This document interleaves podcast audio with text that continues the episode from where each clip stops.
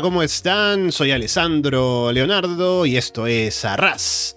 De Lona, pasen, pónganse cómodos y bienvenidos como siempre a una nueva edición del podcast, episodio número 431.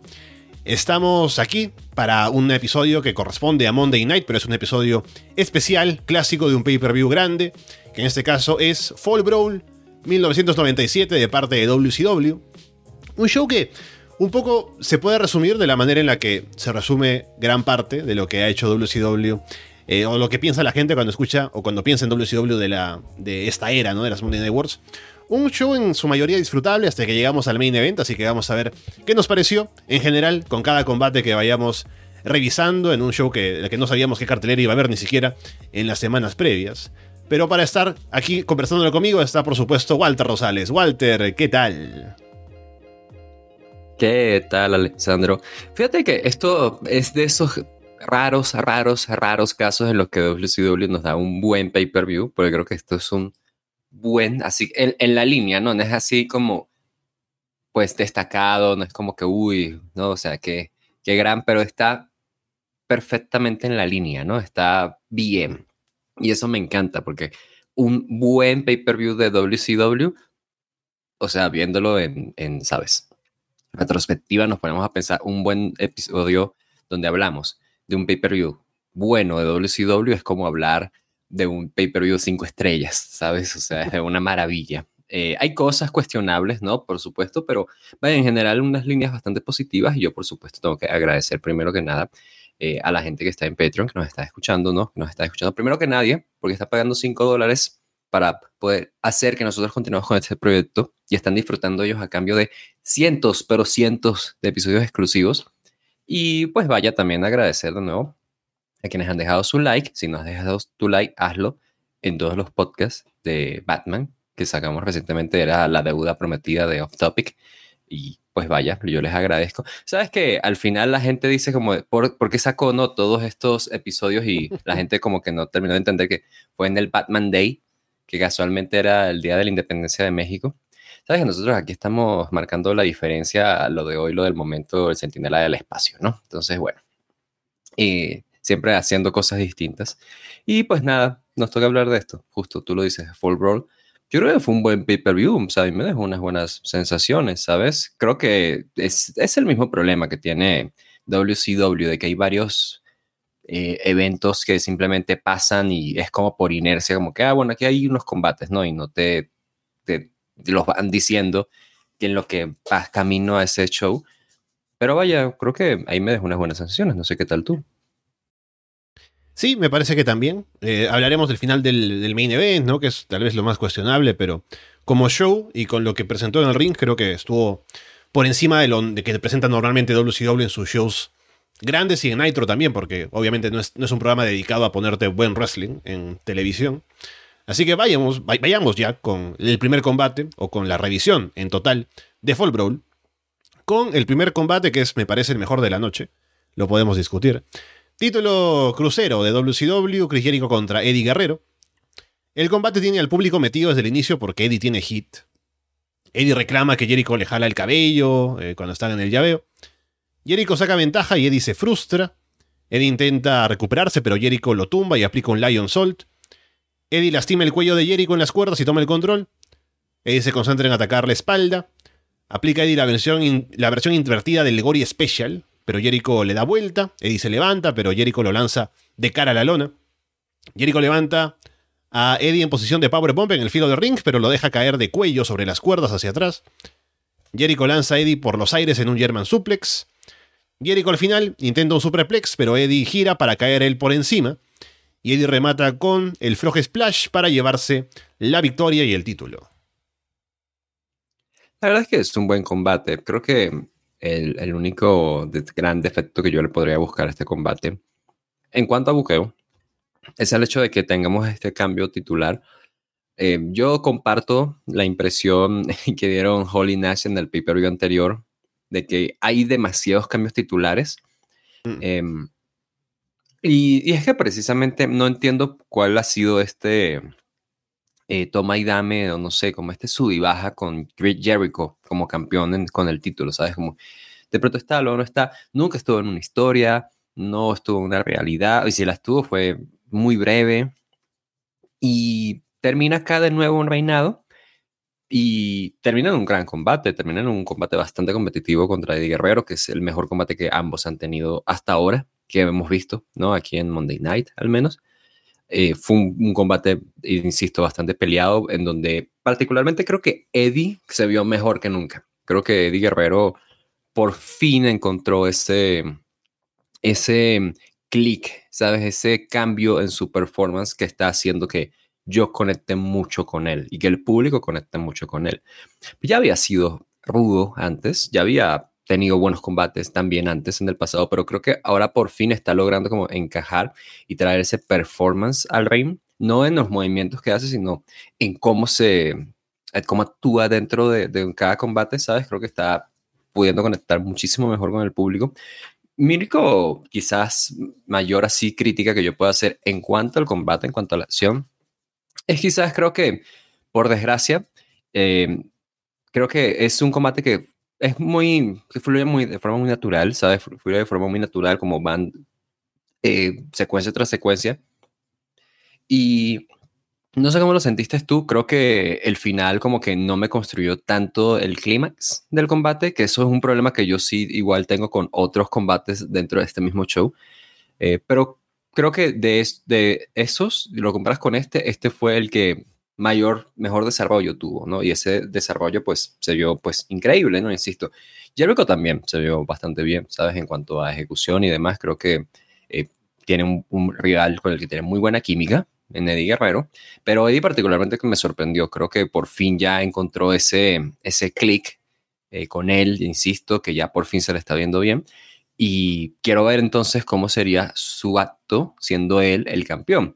Lo que insisto que me desagrada es quizás eso, es como que no han sabido qué hacer con esta división, es como que cada, cada mes hay un nuevo campeón y cada mes tienen que trabajar una historia nueva con ese campeón para que el siguiente mes vuelva a perder el título, ¿sabes? O sea, eso es lo que me desagrada, pero vaya, creo que eso fue una gran forma de iniciar el show, el público estaba bastante pues entusiasmado con la lucha, eh, no contentos con el resultado y vaya, ahí me gustó. Y eh, nada más sobre la acción comentar, a mí me tomó desprevenido el, el movimiento con el que Eddie se logra escapar de la mm. superplex. Yo al principio pensé, yo dije, ¿qué? Que le aplicó un brainbuster desde la tercera cuerda, ¿no?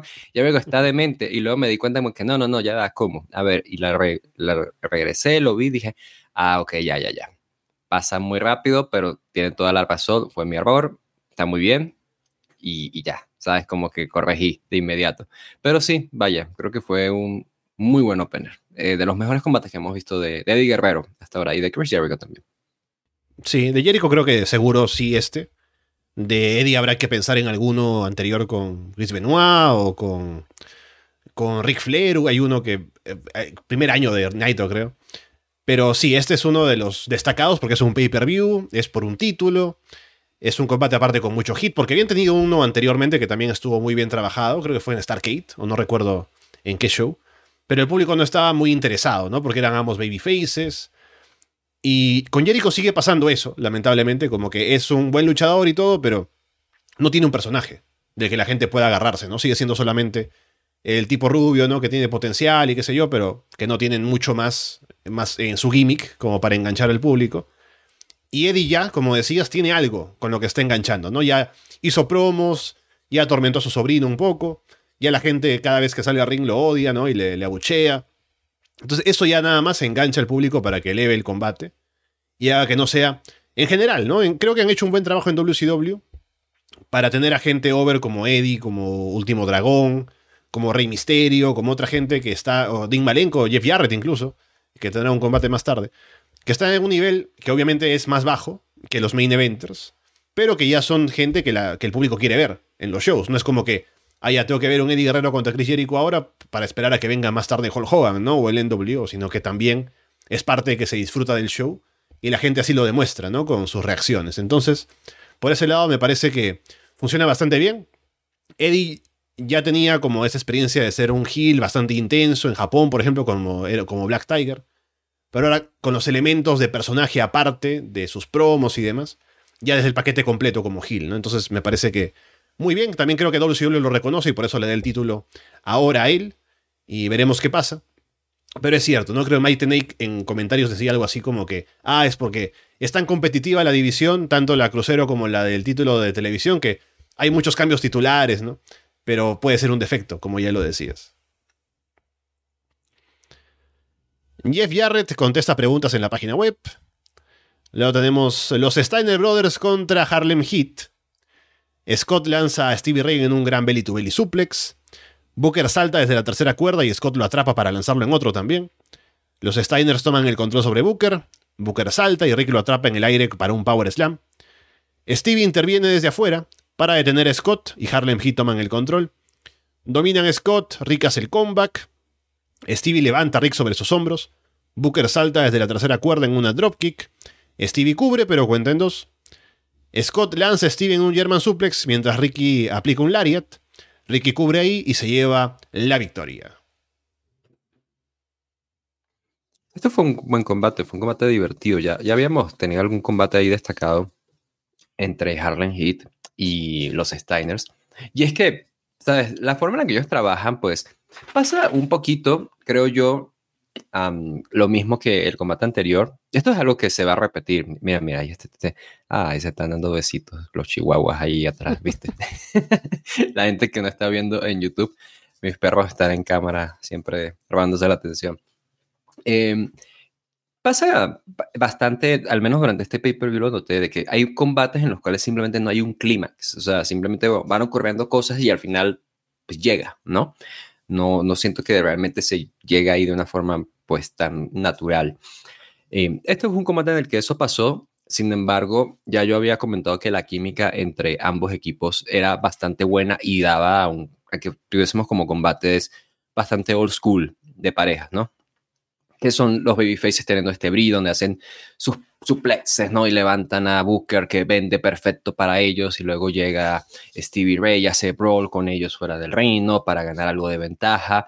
Ahora tienen un nuevo elemento con Jacqueline, que Jacqueline llega y es perfecto, ¿no? Porque Jacqueline puede ponerse de tú a tú con los Steiners. Es fantástico eso. Me encanta Jacqueline como manager acá de, de Harlem Heat. En este combate particularmente me encantó. Em, es un combate que, vaya, precisamente creo que ese fue su defecto, el hecho de que no llegamos a, ese final de una forma, pues, demasiado natural. Sin embargo, los spots que estaban trabajando, pues, te digo, estaban siendo bastante buenos. Creo que, eh, como ocurrió en algunos combates igual de WCW en, en el pasado, no trabajaron como unos high spots así demasiado destacados.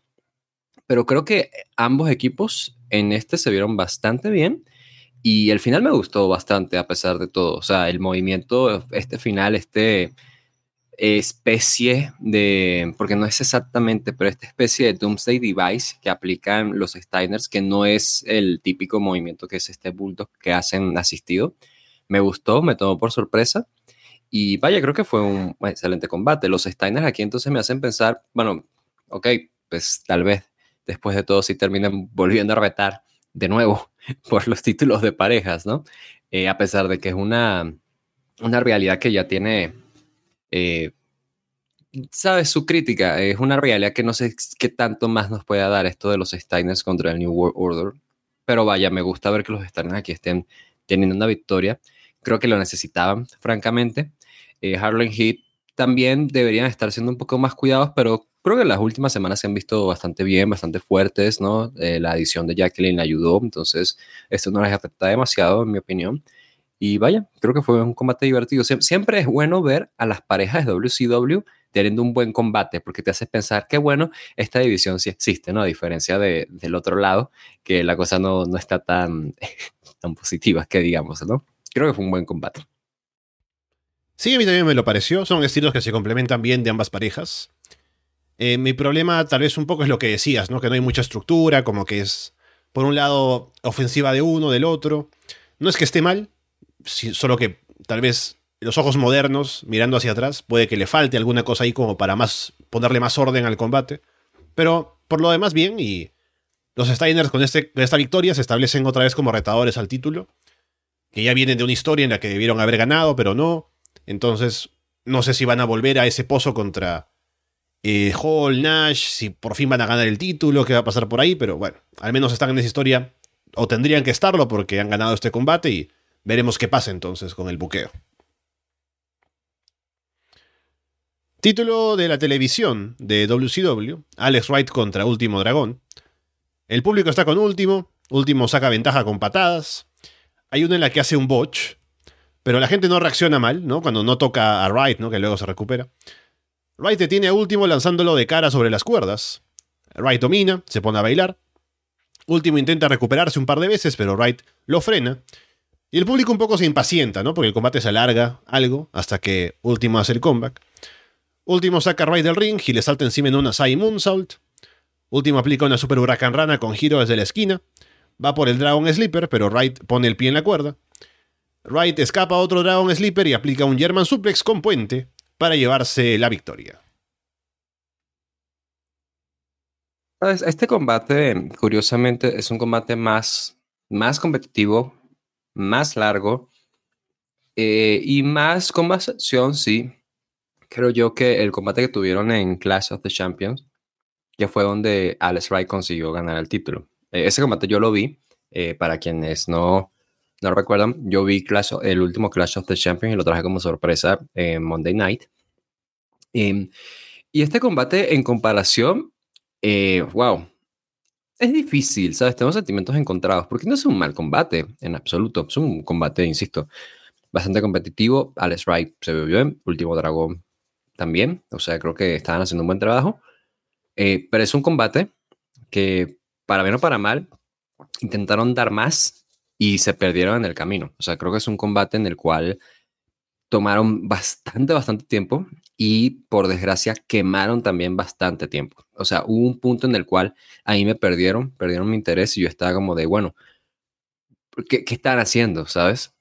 Porque era, imagínate, haces un movimiento, se derriban los dos, luego se levantan, el otro hace un movimiento, se derriban los dos y así sucesivamente. O sea, no había realmente, pues, algo que, que estuviesen contando. Simplemente estaban pasando de un spot a otro que es una pena, ¿sabes? Probablemente igual, es un tema del idioma. Eh, e igual yo, yo he sido muy crítico con Alex Wright en el pasado. Creo que Alex Wright es un talento joven aquí en este punto bastante bueno, pero que para bien o para mal, el hecho de estar en WCW le afecta. Le afecta porque es alguien que creo yo que si hubiese hecho más o menos lo que hizo Chris Jericho, de que fue por el mundo y ya luego llegó a WCW, pues hubiese sido otra historia. Sin embargo, el tipo llegó muy joven a WCW y acá entonces es donde tiene que aprender, donde tiene que trabajar, donde tiene que desarrollarse y WCW no sabe desarrollar talentos. Sabe trabajar con talentos, sabe explotar lo que tiene de talentos veteranos que ya tienen la experiencia, pero desarrollarlos de trabajar y vamos a hacer que mejores y vamos a crecer y hacer que escales, no, no necesariamente, ¿no? Y pues sí, sabes, creo que en este caso, vaya, quedé un poquito como decepcionado. Eh, pero vaya, no fue un mal combate. Eh, Alex Rice se una victoria que creo le queda perfecto. Y tengo ganas de ver qué más va a hacer. Yo esperaba una intervención de Disco Inferno en este combate, no fue así. Em, quiero ver qué más va a hacer Alex Rice, pero por mientras, vaya, creo que no tengo demasiadas palabras bonitas para este combate, por desgracia. Sin ser, eso sí, un mal combate o un punto bajo del show. No estuvo mal, pero es cierto que le habría venido mejor durar menos, porque tenían el, interés del público al inicio, la acción estaba siendo buena, pero cuando se alarga y el público empieza a perderle paciencia, ya se pierde un poco el interés en general del combate, también la acción que termina de, enganchar menos. Así que le habría convenido durar menos tiempo y ser más como un sprint entre los dos, que creo que lo habrían sacado bastante mejor. Y Alex Rice sigue siendo campeón, entonces a ver si hay algún desarrollo más por allí con el tema de Disco Inferno y demás. Pero bueno, a ver qué tanto puede ofrecer ahora mientras aún sigue siendo el campeón. Que han intentado cosas con él al menos, ¿no? Viene de ser campeón crucero y lo perdió para ser campeón de la televisión. Entonces, algo de planes tendrán para él al menos, le tendrán algo de fe a lo que pueden sacarle, entonces solo queda ver qué, qué es lo que le depara ahora como todavía campeón. Minjin Okerland promociona la línea de WCW, diciendo que Arn Anderson está ahí para hablar con la gente acerca de lo mucho que le molestó la parodia. Y ve pasar al NWO frente a él. Luego ve que se van, como celebrando algo. Jin se acerca al camerino de donde salieron y encuentra a Kurt lastimado. Recordando que el combate del main event es los Four Horsemen contra NWO, entonces básicamente es como que se deshicieron de una de las fichas, de, las piezas principales del equipo contrario. Sabes, creo que. Bueno, lo, voy a expandir más cuando llegue el main event, por supuesto, pero no me desagrada para nada esta historia. Creo que em, está bastante bien pensada. Creo que la ejecución, sin embargo, es un poco... Hmm, ¿Cuál sería la mejor palabra para describir esto? Un poco cruda, ¿sabes? O sea, em, hay otros ejemplos que voy a utilizar cuando hablemos en el Maven, pero tal vez es que estoy demasiado influenciado por, por desgracia, eh, por tanto ver o por tanto crecer con WWE, pero me da la impresión de que hay segmentos como este que no se terminan de cocinar tan bien, ¿sabes? El hecho de que veas a los del New World Order pasar y luego salir y que como que no haya un, un, eh, un corte muy bueno en este segmento, me hace pensar, carajo, esto se pudo haber hecho en otra toma, se pudo mostrar como si fuese en vivo y podíamos haber tenido pues algo, algo chévere, ¿no? Pero no fue así. Y como que sí, como que la ejecución me, me falla. O sea, creo que WCW, por desgracia, no es tan, tan bueno en este tipo de, de, segmentos, en este tipo de, de cosas. Eh, hay eh, todavía muchos más ejemplos que nos van a dar en, el futuro cercano, además. Pero vaya, eh, sobre la historia creo que eso sí me lo voy a reservar para cuando hablemos del Maven. Dick Malenko contra Jeff Jarrett. Jarrett le dice a Queen Debra que no quiere distracciones, así que le pide que se vaya backstage, que él se encarga. La gente se mete con Jarrett, salen a competir en llaveo, Malenko saca ventaja. Malenko lanza a Jarrett en un gran superplex. Malenko aplica el Texas Cloverleaf, pero Jarrett llega a la cuerda. Debra regresa a ringside. Jarrett se pone a atacar la pierna izquierda de Malenko. Intercambian intentos de cobertura. Jarrett esquiva un salto de Malenko, Malenko se lastima la pierna al caer. Jarrett ataca ahí y aplica la Figure 4 para someter y llevarse la victoria. Sabes, este combate no tengo como sentimientos encontrados. Creo que fue un combate en el que se estaba trabajando bien. Creo que tanto Jarrett como Malenko saben trabajar un combate. O sea, es un combate que está perfectamente, pues, bien. Sin embargo, creo que hay, aspectos del buqueo que hacen que no termine por encantarme, como por ejemplo, pues esto de que Jarrett haga irse a Debra para que vuelva y luego Jarrett gana de forma limpia. O sea, claro, ¿para qué volvió? Haces eso, ¿no? Ajá, sí, o sea, yo hubiese querido, bueno, no, era un plan de Jarrett, mira, te distrajo, ajá, y, en realidad gana de esta forma. Pero no, pues Jarrett ganó de forma limpia, o sea, Malenko, pues nuestro héroe, el Babyface, fracasó, ¿sabes? O sea, no puedo ver a Malenko como que, ah, Malenko iba a ganar realmente, pero ese malvado Jarrett hizo trampa. No, ahora veo a Malenko es como, bueno, Malenko, o sea, ni siquiera con Debra fuera, tú pudiste ganar, ¿sabes? O sea, creo que eh, eh, deja muy mal a Malenko. Por otro lado, pues sí, lo mismo que los combates anteriores, un final que llega como de forma imprevista o de forma repentina, ¿no? De forma súbita. por otro lado, estaba pensando en que es un combate que se trabaja de forma muy clásica y viendo toda la historia, uno esperaría más bien a Malenko encima de Jarrett, ¿no? Como de estoy harto de ti, voy a acabar contigo, ¿no? haciéndolo, haciéndole llaves de rendición, ¿sabes? No, Malenko es como bastante tranquilo, bastante... No, y aparte... Eh, Calmado. Porque, dime. Eh, en televisión se ha visto que Jarrett como que hasta le ha tenido miedo a Malenko, como que no ha querido luchar con él de manera directa por momentos, ¿no? Y se sabe que si van a competir en llaves, Malenko es quien tiene ventaja, pero en este combate es como que muy igualado todo, curiosamente. sí. ¿Sabes qué? Se siente, se siente, si me permiten hacer una crítica a Jeff Jarrett, que ustedes saben que me encanta. Eh, se siente como un combate de Jeff Jarrett en TNA, en donde Jeff Jarrett se supone que debemos creernos que es capaz de ganarle a 15 personas a la vez, ¿no? Y, y es un varaz, ¿no? Que puede contra todos y qué sé yo. Es como... Que, que es un, doble, un doble derribo de pierna cura Ángel, como si nada, ¿no? yo, yo, estaba pensando, pero, eras el Gil Cobarde hace unas semanas, ¿qué pasó acá? No, o sea, como que hace, estos aspectos del buqueo hacen que no termine por encantarme este combate, por desgracia. Y también, eh, incluso lo que estoy diciendo este final, eso es lo que me faltaba para añadir, que lo que estaba diciendo al final de esto de que faltaba como esta intensidad de parte de Malenko, es algo que en comentarios mencionan. Creo que es Tony Giovanni el que lo dice, eh, de que eh, dice una frase así de, eh, ah, no, no, recuerdo, que, pero sí, falta intensidad, sí, lack of intensity, algo así alguien dijo en comentarios.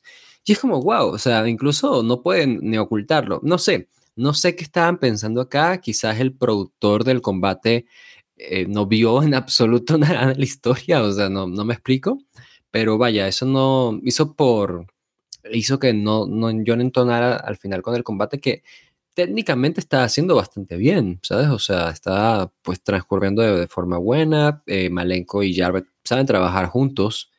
Jarvet es un luchador talentoso. Yo nunca he dicho que no sea así. creo que es alguien que él tiene una, una, gran bondad que es que sabe trabajar con diferentes tipos de luchadores de muchas formas. Y es que es un buen wrestler en el sentido más puro de la palabra, ¿sabes?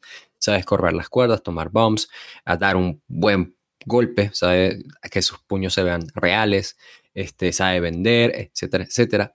Eh, y entonces aquí trabajando con Malenko, que es un wrestler de wrestlers, pues vaya, la química se nota bastante, ¿no? Saben trabajar de una forma bastante natural, pero insisto, esto del buqueo hizo que no terminara por, por yo entonar con este combate y al final pues no terminaba por, por encantarme como creo me hubiese podido encantar si hubiésemos corregido o hubiésemos hecho que esto se ajustara más a la historia que estábamos contando durante todas estas semanas.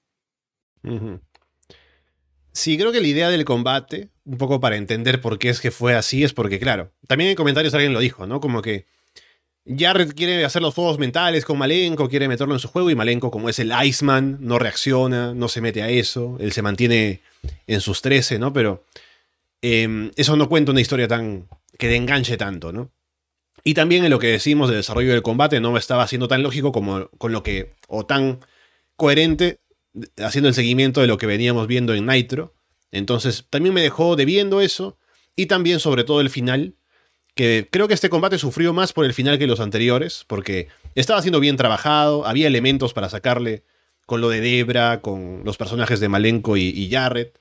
Y no, fue de la nada, fue un final limpio con Jarrett, entonces eso le bajó bastante, me parece, a lo que podrían haber dado, a pesar que el combate en desarrollo fue bueno, pero le faltó pulir algunas cosas para hacerlo más, que, más coherente y que enganche más como combate en total. El NWO hace una promo en blanco y negro. Kevin Nash está triste por lo que le pasó a Kurgenix, pobrecito. Dicen que Four Horsemen están acabados, más de una vez lo dicen. Nash les pregunta al final a todos si quieren encargarse de los Horsemen, y todos a la vez dice que será un, honor, ¿no? Haciendo la burla otra vez a lo de Art Anderson y Kurgenig.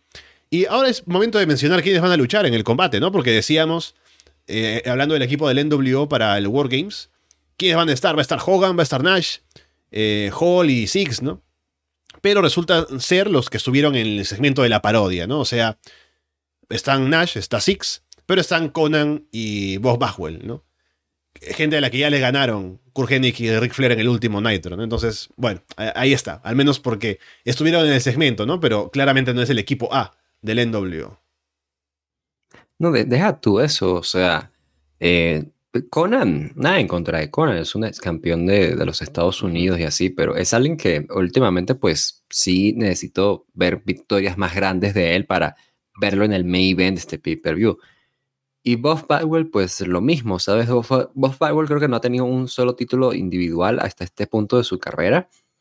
Y tampoco ha tenido como victorias individuales tan destacadas. Entonces, eh, se siente como un equipo bastante, pues sí. Yo, yo, me pongo a pensar, ok, pues a ver, ¿cómo, cómo hubiésemos hecho esto mejor? Y es que está complicado, ¿sabes? Porque, mira, si de todas maneras si de todas maneras ganan en el semi-main event los de WCW, pues entonces yo hubiese puesto en esa lucha a Conan y, Batwell, ¿sabes? Y entonces ya dejaba a Macho Man y Scott Hall en este main event de War Games. Es lo que yo haría, ¿no? Em, por otro lado, lo que me pongo a pensar es que la única razón por la que no hicieron eso es porque querían hacer lo que vamos a ver en el semi-main event, que es que intervenga Larry Sabisco y qué sé yo, porque por alguna razón hay que meter a comentaristas en, historias de Resident. O sea, yo no sé cuál es la, insistencia en hacer ese, tipo de historias, ¿sabes? Eh, y es como, Larry Sabisco no es alguien que tampoco esté over, o sea, el público dice como que sí, Larry, ¿sabes? Larry Sabisco no es nuestra esperanza contra el New World Order, ¿sabes? O sea, y parece que así lo, lo es.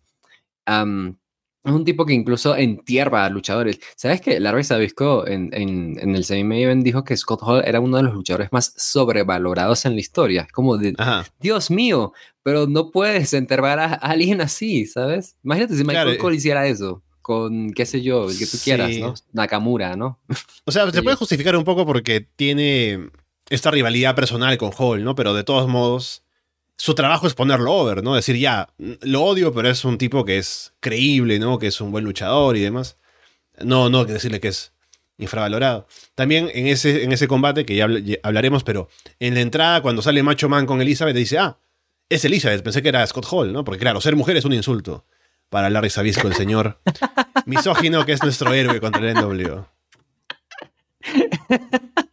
Ser mujer es insulto. Mierda. Imagínate. Bueno, no lo había pensado. Qué grande. Eh, Alessandro, no, claro. la Sabisco. No, si hasta eh, dice como. En, otro, en otros shows dijo así, así como que. Eh, no recuerdo exactamente, ¿no? Pero que, ah, ¿qué hace aquí Debra? Que vaya a la cocina, ¿no? Cosas así, pero bueno. no, bueno. O sea, no sé qué decirte. O sea, yo hubiese hecho este, ese cambio.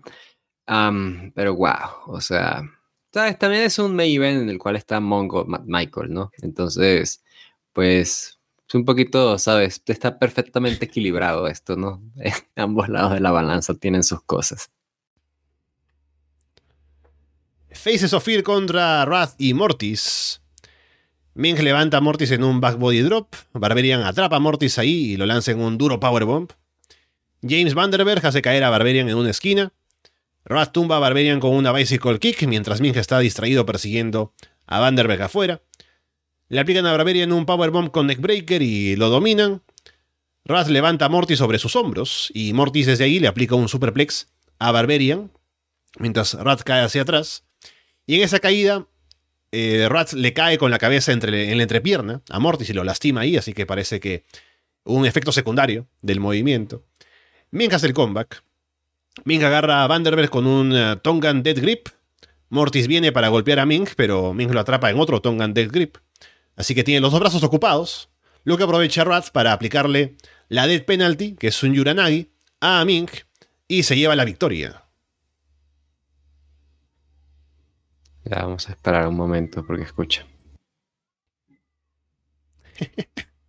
Dale nomás, que no voy a editar.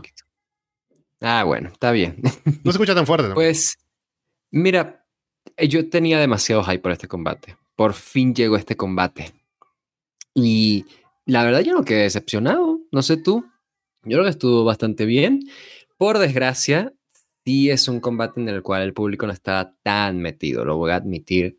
Eh, se fue metiendo, eso sí, hubo momentos en los cuales se fue metiendo cada vez más y reacciona bastante porque los Faces of Fear, ¿sabes? Los Faces of Fear estoy un poco confundido, no sé, porque se supone que son los baby faces de factos en esta historia, pero no son baby faces, ¿sabes? No actúan como baby face, nunca han establecido que lo son, se siguen comportando como heels, entonces eh, es raro, pero son cool. O sea, en especial Meng es muy cool. El tipo, cuando está en ese spot final haciéndole la llave mortal a, a dos tipos así de ¡Ah! O sea, es increíble. Esa imagen eh, vale un millón de dólares. Em, es un buen combate. Es un combate de tipos grandes pegándose y no podría pedir más. Creo que en cuanto al desarrollo del combate, te digo, me parece bastante divertido. Creo que los Faces of Fear son un equipo de powerhouses bastante entretenidos. A mí me encantan, he defendido mucho su trabajo. Y Wrath particularmente, creo que él en este show se vio bien. O sea, creo que él no había tenido una exhibición tan buena los últimos meses, pero acá particularmente creo que sí, lo hizo bastante bien. Eh, supo tomar los spots, tuvo buen timing y Mortis, bueno, Mortis, Chris Canyon es alguien que destaca mucho por su ofensiva. Porque el tipo también, hay que decir, el tipo está demente tomando unos spots que no debería estar tomando y vendiendo de una forma que quizás no debería estar vendiendo. Y hay momentos en los cuales hace selling para los Faces of Fear que tú dices, murió, ya aquí fue, ya. Chris Canyon, Mortis, no, de esta no se levanta. Hay una Powerbomb que toma de Barbarian oh. que es brutal, ¿sabes? Eh, pero el tipo sigue, o sea, es fantástico. Eh, extrañamos mucho a Grace Canyon. Vaya, creo que fue un buen combate, estuvo bastante divertido, la verdad. O sea, yo hasta lo recomendaría. El final me encantó. O sea, qué cosa tan, tan hermosa esta, esta, esta imagen de, de, de Men aplicando su llave mortal, que es nada más que hacerla así en el cuello a alguien y ya, a dos personas a la vez mientras grita de ¡ah! y viene Wrath y le aplica su, su, su movimiento, lo que sea. Es que no me acuerdo cómo se llama este movimiento, el Paul Handle la, Powerbomb. No, la Death Penalty le dicen, el, la pena de muerte, ¿no? Que es como Yuranagi más que otra cosa. No, pero, o sea, el movimiento es el, es el mismo, no es el mismo que hacía eh, Road Dog. No, ¿verdad? No, no, no, porque... Lo ponía hasta el, o sea, si está agarrando Minja los dos, solamente agarra, lo toma el cuello y lo lanza. Es como un rock bottom, ¿no? Un Uranagi nada más. No, pues es un Uranagi, sí. Bueno, sabes, creo que lo único que quizás sí le criticaría es el hecho de que precisamente eh, Mortis y Wrath consiguen la victoria.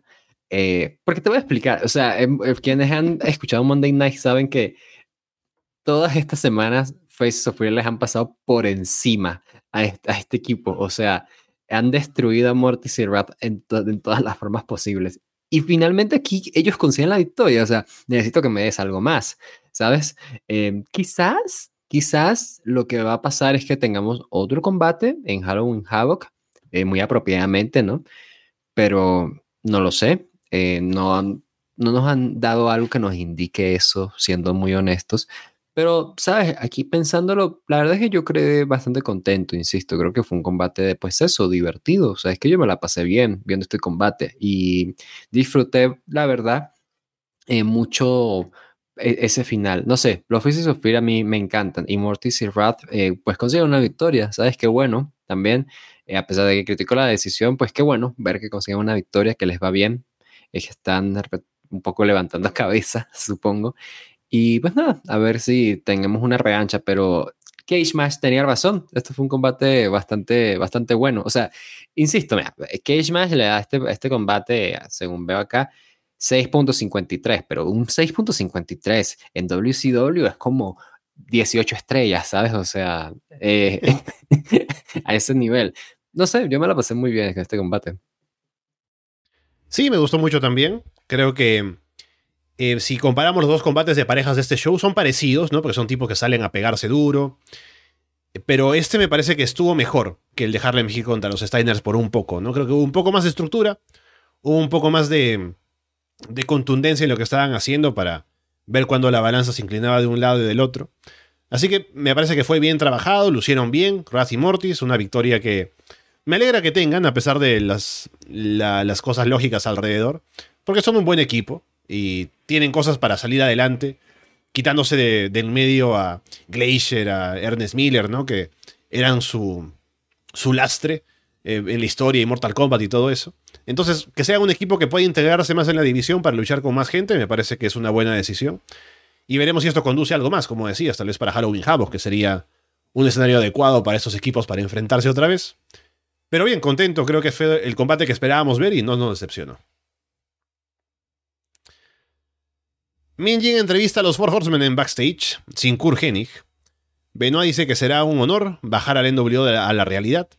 Le dice a Conan que es un wannabe, ¿no? Un, que quiere ser algo. Dice que tiene el número de Six y que todos sabemos lo que le gusta a Buff. Yo no lo sé. Dice que Nash ha tenido tantos personajes que ya no sabemos quién es en realidad, pero hoy le harán saber quiénes son los Horsemen. Mongo dice que pueden correr, pero ya no pueden esconderse en la jaula. Los cuatro jinetes le llevarán el apocalipsis al NW esta noche. Flair luego dice que nunca ha pensado en rendirse. Caer, como le ha pasado ahora a Jenny, que es el precio a pagar por ser un horseman. Si, que, si puede recuperarse, saben que podrán contar con él. Pone over a Mongo y Benoit, dice que Benoit es, libra por libra, el mejor luchador del mundo. Y sé que él, Flair, tiene más corazón, más alma, más realidad que cualquier cosa que tenga el NWO y harán que paguen el precio de por vida. ¿Sabes? Disfruto mucho cuando hacen cosas así en el wrestling que uno no sabe el significado, como lo de Chris Benoit, ¿no? Ah, ya sabemos de qué, de qué va ese buff. Dijo, yo no lo sé. ¿Tú lo sabes? Entonces, ¿quién se lo sabe? Claro, porque lo dice como si fuera algo que aparte es como si fuera un pipe bomb, ¿no? Como que lo suelta ahí y Bin Jim mira la cámara como que, oh, ¿qué es lo que acaba de decir, no? Claro. Digo, que los, esteroides, ¿no? ¿Qué está hablando? Ahora sobre Bob Como cuando dicen they call him, ¿no? En, anuncian a alguien así. Por ejemplo, viste que a Sammy Guevara le dicen they call him the Spanish God. Y yo no le digo Spanish God. ¿Tú le dices Spanish God?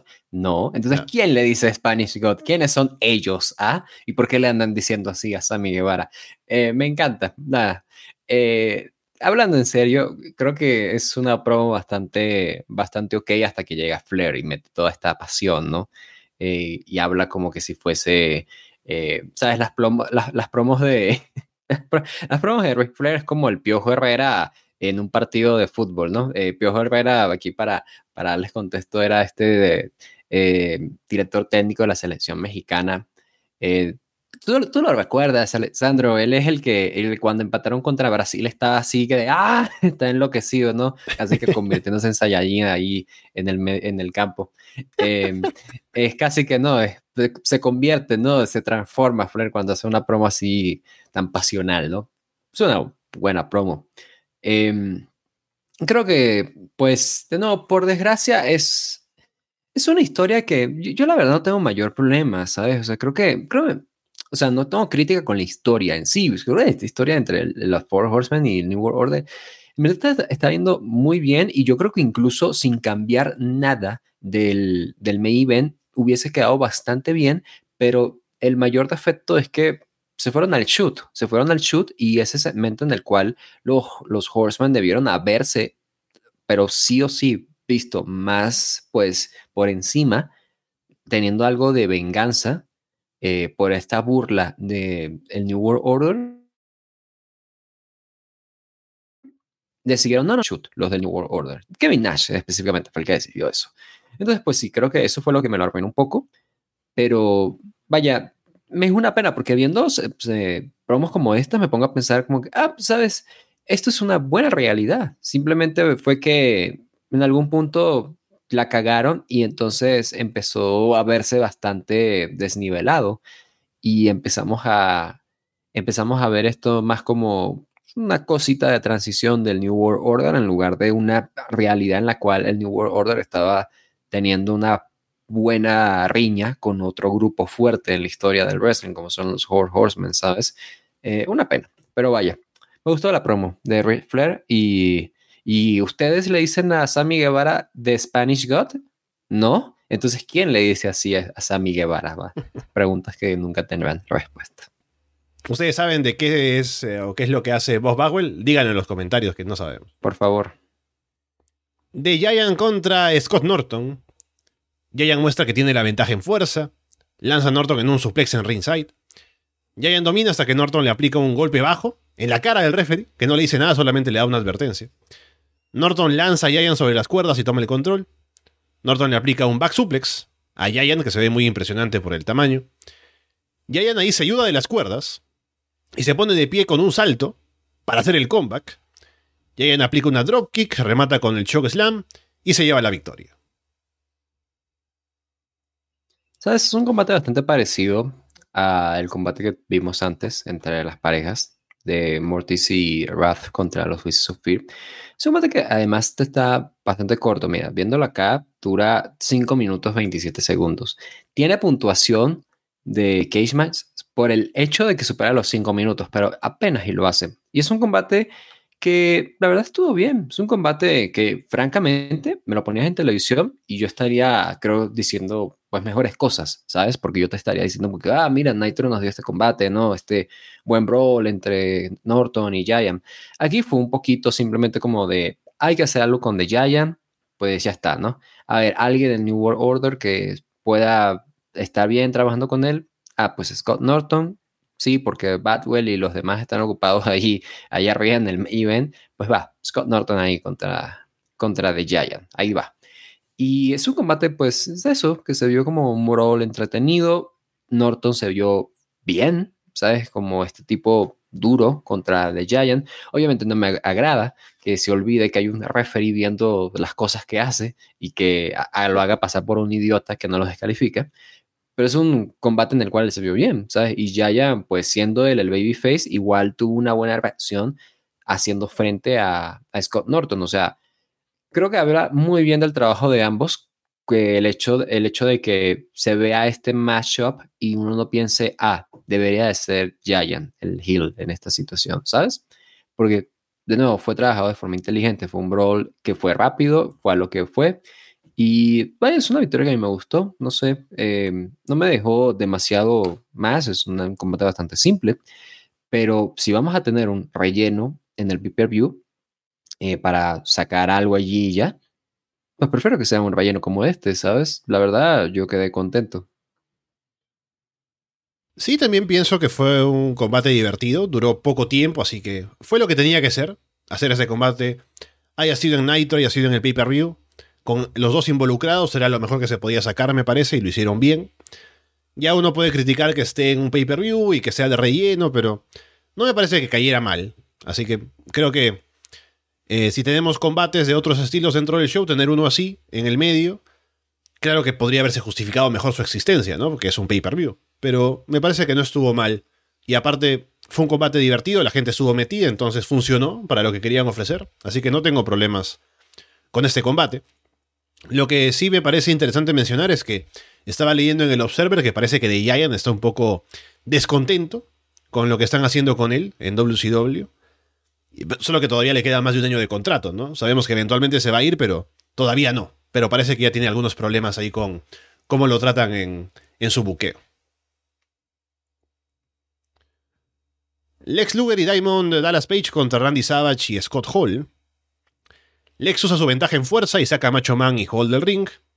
DDP también se ve mejor parado frente al NWO, hasta que Savage lo hace caer desde afuera y Hall ataca por la espalda.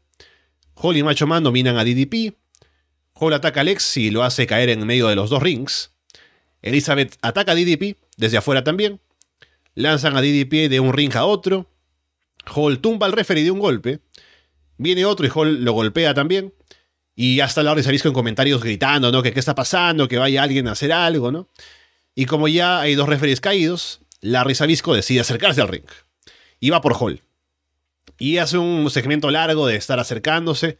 Como que entra, como que no. Voy a entrar, no, todavía no. Ahora sí entro al ring. Y empieza a levantarse el ex por atrás, salir del medio de los dos rings donde estaba metido. Hall empuja a Sabisco. Sabisco lo empuja también. Ahí en el, en el rebote el ex atrapa a Hall en un roll-up. Sabisco cuenta tres.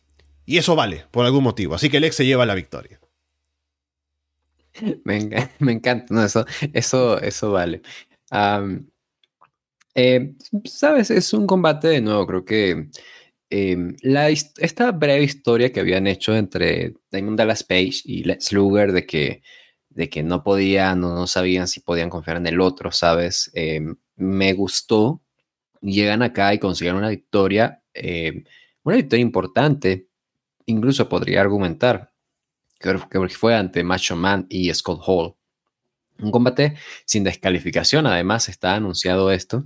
Y bueno, cuando es un combate así sin descalificación, yo me a pensar como que sácale provecho, ¿sabes? O sea, me fastidia un poco que los combates sin descalificación no le saquen provecho. Em, y este fue uno de esos casos, por desgracia. Pero vaya, creo que están trabajando bien. Eh, particularmente creo que de nuevo se vio bien. DDP está bastante over, bastante, y me encanta porque te pones a ver un combate de DDP acá contra Macho Man, contra Scott Hall y no desentona. Hace un año hubiese sido algo raro, aquí perfecto, muy bien DDP, ¿sabes? es su crecimiento. Y estaba pensando, creo que mi mayor problema es, el hecho de que estemos haciendo una historia con Larry Sabisco. Y es que el problema es que yo soy del futuro, muchachos, ¿sabes? Entonces, cuando yo veo un, un pay-per-view acá, yo sé que esto va a terminar en un combate de Eric Bischoff en contra de la risa visco. Porque eso es lo que vende vende pay-per-view, ¿sabes? Eh, me, permite seguir lanzando mierda, me, volver a lanzar mierda a Eric Bishop otros un, minuto. Es como el, el, momento de tirar mierda a Eric Bishop. Es que me dio risa porque Eric Bishop recientemente lo, leí en Solo Wrestling, ¿no? Bien y pone así de. Eh, no, que Tony Khan alborota, creo que Tony Khan y Kenny Omega, seguro, alborotan a los fans de internet, eh, porque, porque cómo pueden decir eso de que, ah no, Chris Jericho, mentira, cómo pueden decir eso, que en seis meses ya van a acabar con WWE y demás, y es como de, a ver papi, te explico, tú hiciste un combate con Vince McMahon en Nitro, en donde tú te, mismo te diste a ti la victoria porque Vince McMahon no se presentó. Y tú vas a venirme a decir que está mal que ellos hagan competencia. O sea, un poquito escupir para arriba, ¿no? Vaya, eh, me da demasiada risa. Eh, pero bueno, no está Eric Fisher en este pay no hablemos más de él. Eh, me fastidia un poco esta historia porque es que sea hacia dónde va a ir, porque ya ven que soy del futuro, insisto. Entonces, ah, como que, ¿sabes? No, no me encanta. Y es que cada vez que involucran a non-wrestlers en este tipo de historias, gente de comentarios, ya tú sabes que la historia está yendo para, para mal. Eh, siempre ha pasado así. O sea, esto es demasiado eh, sports entertainment para mi gusto, quizás, ¿sabes? Yo, sin ser demasiado purista, ojo, pero eso quizás es demasiado sports entertainment para mí.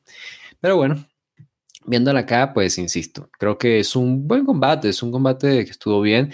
Eh, una lástima, su timing no fue precisamente el mejor en, el final, pero es un combate que está yendo bien, ¿sabes? Creo que tenía bastante hit, el público estaba muy metido. Sirvió, creo yo, muchísimo el combate anterior entre Giant y Scott Norton, como para que la gente tuviera un respiro, pero se divirtiera, ¿no? Con algo bien allí, eh, una victoria de Giant para luego ya entrar a este combate y lo, lo que vendría, que es el combate de Wargames. Pero vaya, creo que acá lo trabajaron bien, simplemente me da un poco de pereza, me da mucha pereza, realmente. Que la Risa Visco esté involucrado en todo esto y de que él sea nuestra única esperanza ante, ante el New World Order, como que si fuese Obi-Wan Kenobi, ¿sabes? Eh, pero sí, eso no me gusta. Sí, el combate, por el tiempo que duró, me parece que estuvo bien, el público estaba interesado en verlo. Luego ya termina perdiendo forma por, la por el, modo en el que quieren terminar el combate, con los reyes felices que caen, con Sabisco apareciendo. Porque, o sea, para alguien que está viendo el show en el 97, Sabisco es una leyenda, eh, no ha estado inactivo tanto tiempo, o sea, no es que se ha retirado hace mucho eh, para ser comentarista. Eh, sus años mm, más importantes tal vez sí están más lejos, ¿no? De, no sé, en el, eh, inicios de los noventas, por ejemplo. Eh, pero igual está, es alguien presente, ¿no?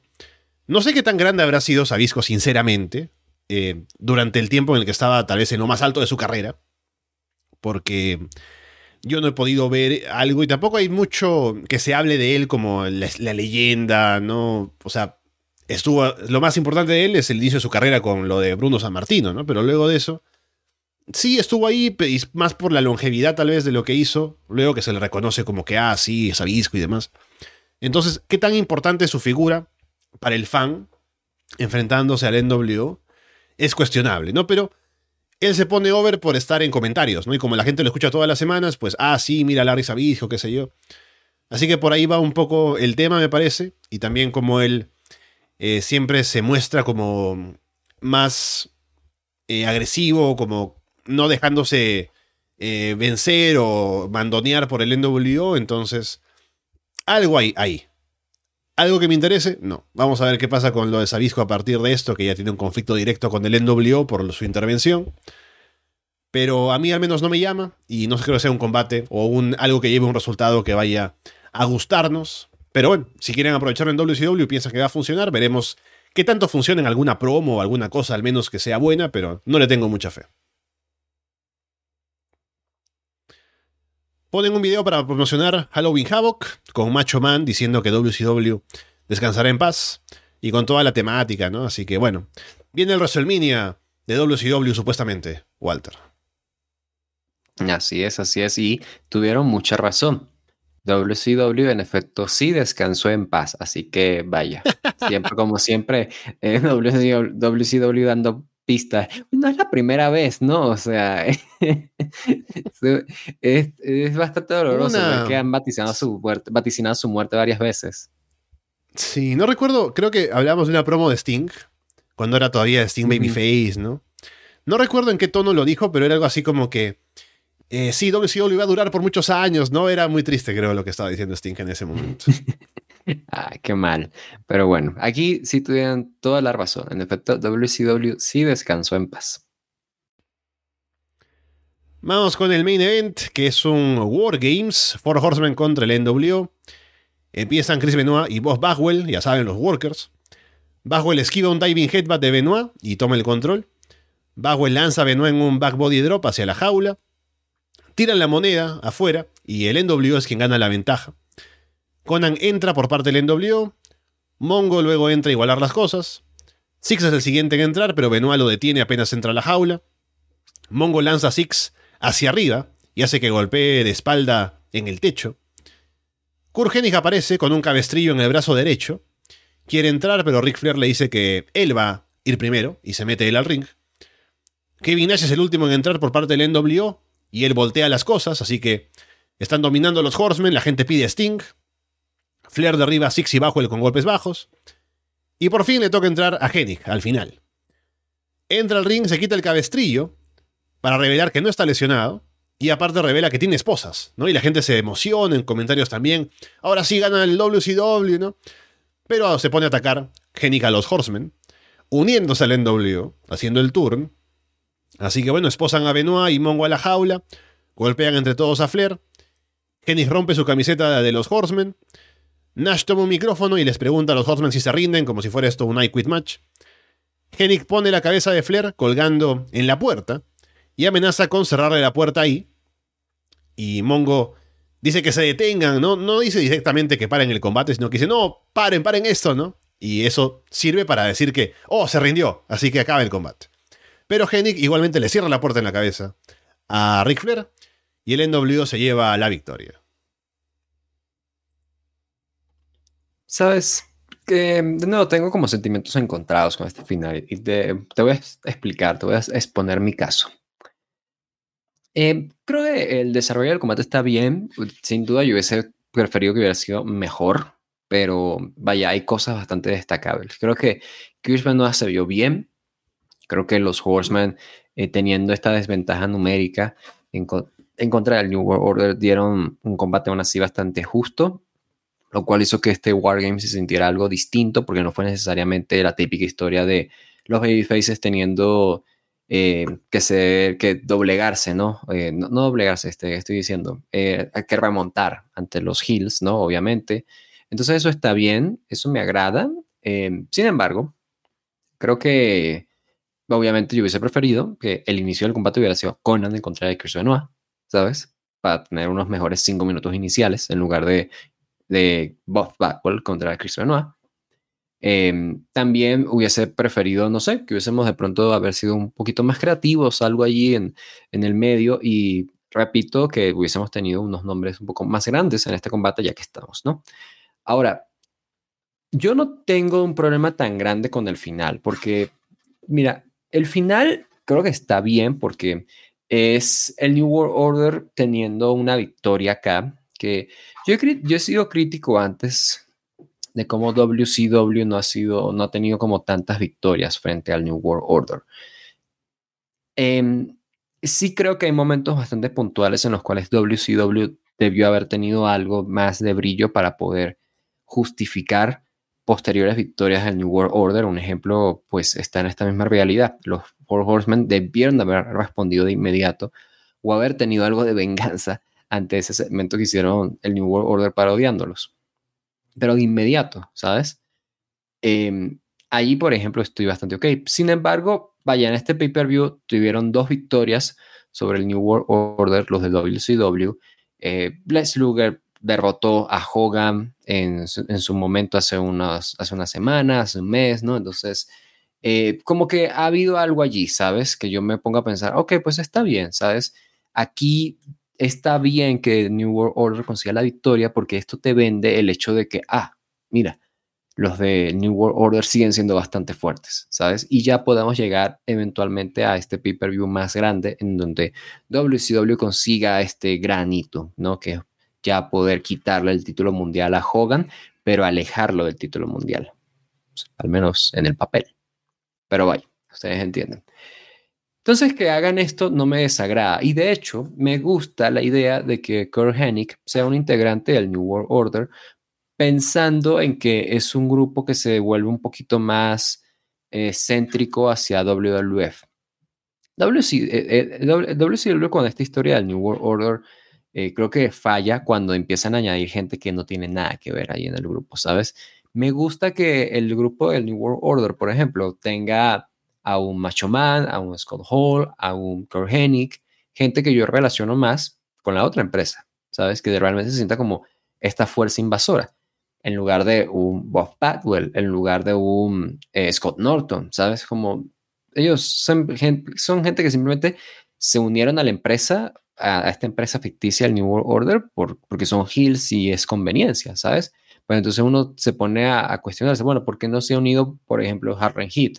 ¿Por qué no se ha unido, qué sé yo, cualquier otro hill? Eh, ¿no? Alex Wright, ¿por qué Alex Wright no se unido al New World Order, ¿sabes? O sea, por ejemplo porque él sí es pro WCW. Entonces, me gusta eso, sin embargo, ya me despierta un miedo, que esto es algo que ya yo he comentado también en alguna oportunidad, que es el hecho de que ser parte del New World Order, básicamente, y eso no es tanto un error del New World Order, sino es un error del buqueo de WCW, es básicamente quitarte todo el color que tiene tu personaje. No lo digo de forma literal porque estén usando ropa negra, ropa negra sino por el hecho de que Kurt Hennig de, pasaría de ser este tipo con una imagen más de wrestling de, de a lo Kurt Hennig, ¿no? Un wrestling más tradicional, a ser un tipo que entra en jeans y tiene una playera de New World Order y ya. Y esa es su imagen. Y no tiene nada más. No tiene personalidad, no tiene promos, no tiene nada que sume. Eso es algo que es un miedo que me despierta y que me desagrada. Entonces, yo creo que eh, el final, la idea, a mí me gusta. Yo no tengo, la verdad, mucho problema. Creo que el verdad, y, de hecho, y te voy a decir esto, para las historias estúpidas que ha tenido WCW, en donde, jaja, te engañamos, babyface, eh, tú cómo pudiste creer en que nosotros, los Hill, jaja, tonto, como la que vimos a inicios de Monday Night, ¿te acuerdas de los Four Horsemen eh, volviéndose a unir y traicionando a Sting? es como, ¿para qué hicieron esto? ¿Qué, ¿Qué ganaban metiéndose con Sting? Absolutamente nada. Aquí, la verdad, sí tiene mucho sentido el plan y está, es, un, es un giro bastante bueno y te sorprende y te da esta otra victoria de los, de los del New World Order en un War Games, eh, que siguen invictos acá hasta ahora, entonces te hace pensar como que, ah, qué bueno esto, ¿no? Em, creo que mi problema sería con la, lo que este buqueo implica y el hecho de que por desgracia es un combate de Wargames en el cual volvimos a carecer un poco de violencia, em, de violencia durante el, el, desarrollo del combate y se volvió más bien una paliza al final, que fue exactamente lo que pasó el año pasado cuando se habían enfrentado a, el, equipo de WCW. Em, y solamente para terminar, eh, lo que te había comentado un poquito más temprano sobre cómo WCW como que no cocina vi muy bien sus segmentos y así. Creo que aquí se vio de nuevo porque, por ejemplo, cuando ocurre esto de que Kurt Hennig ataca a Flair a pesar de que se rinden, ¿sabes? Yo ahí, por ejemplo, no, me gusta porque primero no estás diciendo, no, Mongo se rindió. O sea, yo no sé si fue porque Mongo no quería hacerlo, porque no querían exactamente, querían verse fuertes de alguna manera o qué sé yo. Pero lo que yo hubiera hecho es que Mongo hubiera hecho, I, we, we, forfeit o lo que sea, que diga algo, ¿sabes? Que haga que de verdad, ok, se está rindiendo el equipo de, de los Horsemen, ¿va? Y entonces dejas que pasaran unos segundos o algo y dije, y, y ya volvías a poner la cámara sobre Hennig y era este momento dramático en el cual Hennig, a pesar de que los Hormen se rindieron, igual estrella la cabeza de Ray Flair, ¿sabes? No lo cocinaron bien, entonces fue como que muy, muy rápido y no creo que tuvo la reacción del público que, que merecía. Es, es, una muy buena idea, pero no estuvo tan bien ejecutada. Porque, insisto, algo pasa con WCW que no sabe producir este tipo de segmentos. Y me, me pongo a pensar quizás que es que algo estaba pasando en este, en este show, que hay tantas cosas en cuanto a historia y en cuanto a ejecución en los combates que ya lo mencionaba antes con el combate de Malenko y Arbak, por ejemplo, que no encaja tan muy bien, que no está haciendo tanto match. No sé quién estaba a cargo de esos combates, pero vaya, este particularmente creo que pudo haberse beneficiado mucho mejor, mucho más de eso. Eh, pero bueno, esas son mis impresiones, perdón. No sé, ¿cómo lo viste tú? Creo que tú sí tienes una posición un poquito más eh, crítica, ¿no? Al, al, final. Sí, creo que el desarrollo del combate me dejó bastante que desear, porque había momentos, ¿no? Con Benoit, con Six, que se sacrificaban para hacer spots que fueran impresionantes, ¿no? De ir contra la jaula, rebotar ahí, hacer alguna cosa que se fuera, que se viera dura. Pero en general no hubo tanta violencia y sabemos que WCW ya tiene un tiempo de restringirse bastante, ¿no? Mientras que WWF te presenta un primer plano de Vader sangrando luego de un combate en alguno de los shows. En WCW, eh, si hay sangre accidentalmente, la cámara se aleja y no la muestra, ¿no? Porque tienen manejo diferente de esas cosas. Entonces, siendo un Wargames, tenemos eh, un combate que es bastante eh, conservador, lamentablemente. Hay sí drama en la parte final, con lo de Hennig, ¿no? Y el, ataque a Ric Flair y el amenazarlo con, con matarlo, básicamente, para que acabe el combate. Pero, o sea, la idea de Hennig siendo Hill no me parece mal. Me parece que es alguien que va a beneficiarse mucho más de ser Hill. Y si le dan un espacio para poder tener algo de protagonismo, lo va a hacer muy bien. Solo que dentro del NWO se va a diluir un poco, me imagino. Y me parece también, pensando en lo que se recuerda del NWO. Tú no recuerdas a Kurt en el NWO, ¿no? Sabes qué pasó, pero piensas en el NWO con Hall, con Nash, con Hogan, y no mucho con Kurt Así que veremos qué tanto puede hacer como para establecerse como alguien a tomar en cuenta dentro del NWO. Y lo otro es que me parece que el segmento con el retiro de Arn y eh, la forma en la que Hennig llega a los Horsemen fue tan potente que podría haberse aprovechado más a Hennig como parte de los Horsemen, ¿no? Como Babyface, porque había hecho ese gran segmento, la gente estaba con él. A pesar de que la gente pedía Sting en lugar de él, ¿no? Cuando están en la parte final. Pero es porque es Sting. Entonces, por eso solamente me parece que me faltó algo que podrían haber hecho con eso. Y también eh, que el NWO tiene demasiada gente ya, o sea. Y eh, sobre todo en comparación con, el, con WCW, que siempre han estado por encima, en la mayoría de casos que se han enfrentado. Y es como agregarle a alguien más que viene con este hype de posiblemente ser una pieza importante para WCW, para los Horsemen. Y no, ahora es del NWO también. Eso hace que uno sienta que, bueno, ya este grupo no hay forma que nadie lo detenga, ¿no? Pero sí, o sea, la ejecución, la forma en la que lo hicieron, con el drama del final, con Flair, eh, con básicamente Mongo rindiéndose para salvarle la vida, eh, y que al final igual lo mataran. Me parece que estuvo bien eso al menos, ¿no? Em, por ese drama, que fue lo único que rescató del combate como combate tal cual, me parece. A pesar de que no me gustó mucho el tema del micrófono metido ahí, pero bueno. Y eso, creo que em, pone otra vez a, a NWO una situación en la que está como comiéndose todo y no beneficia mucho a la gente que está siendo parte de eso, que no son los principales del grupo. Y deja mal parados a la gente del otro lado, como los Four Horsemen en este caso. Pero a ver, de cara al siguiente show, y como respuesta a lo que ha pasado aquí, me falta ver de qué manera responden ahora los Horsemen. Em, ¿Qué van a hacer ahora tal vez para vengarse? Ya que vienen haciéndolo de lo de la parodia, ¿no? Vienen ganándoles en el Wargames, quitándoles a Burgenic. Entonces, de alguna manera tienen que recuperarse. No sé si lo van a hacer. No sé si van a tener alguna cosa con la que puedan decir que ya tuvimos nuestra revancha, se acabó. Pero algo tendría que venir por ese lado también. Bueno, entonces llegamos al final de este programa, de esta revisión de Fall Brawl 97, un show que en la mayor parte ha sido bastante disfrutable, bastante divertido de ver, incluso con el combate final, ¿no? Por, que nos da para hablar también. Así que un buen show. No estuvo Hulk Hogan, imagínense, a lo mejor algo, tiene que ver eso allí. Va a estar Hogan sí el próximo mes en eh, Halloween Havoc contra Roddy Piper, en jaula también, así que veremos qué pasa por ahí. Pero antes tenemos más cosas que revisar en eh, WWF, en WCW, en Raw, Nitro, semana a semana. Me parece que la próxima ya toca un show más de los semanales y luego vamos a One Night Only eh, por parte de WWF, pero vamos a ver cómo llegamos hasta allá y qué sigue pasando en el 97 de cada próximo shows, Walter. Pues vaya, entonces volvemos la próxima semana con shows semanales, ya ahí lo estaremos hablando. Y sí, mira, por mientras yo creo que fue un buen show, creo que estuvo bien. WCW teniendo un buen pay-per-view siempre es bienvenido. Y ya en cuestión de un mes vamos a hablar de cosas malas, así es, cosas que nos gustan realmente, ¿no?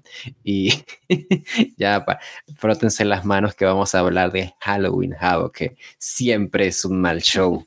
Eh, al Halloween Havoc alguna vez ha tenido un buen show. Vaya, ahí dejo el debate. Pero nada, ya nos vemos pues por mientras, obviamente, si estás escuchando esto y no estás en el Patreon de, de Barcelona, por favor, únete al Patreon de Barcelona. son 5 dólares mensuales y con eso, mira, eso es menos que un café. Mira, te lo voy a poner así. Eso es lo que tú estás pagando por un café en Starbucks. O sea, tú que me estás escuchando, Rodrigo, por favor, tus 5 dólares ya con eso yo te estoy dando cientos de episodios exclusivos y nosotros pues podemos continuar y seguir adelante trayéndoles este podcast, ¿no? Y por supuesto, pues yo les agradezco de nuevo mucho el apoyo que ha tenido este regreso, esta sorpresa que trajo Off Topic con las revisiones de Batman y por favor, pues asegúrense de darme pues sugerencias para programas, me encantaría que me dieran sugerencias para programas y pues nada, por mientras yo los estaré viendo ya la próxima semana. A todos un abrazo y gracias por su atención. Con eh, todo eso dicho, por ahora los dejamos de parte de Walter Rosales y Alessandro Leonardo. Muchas gracias y esperamos verlos pronto.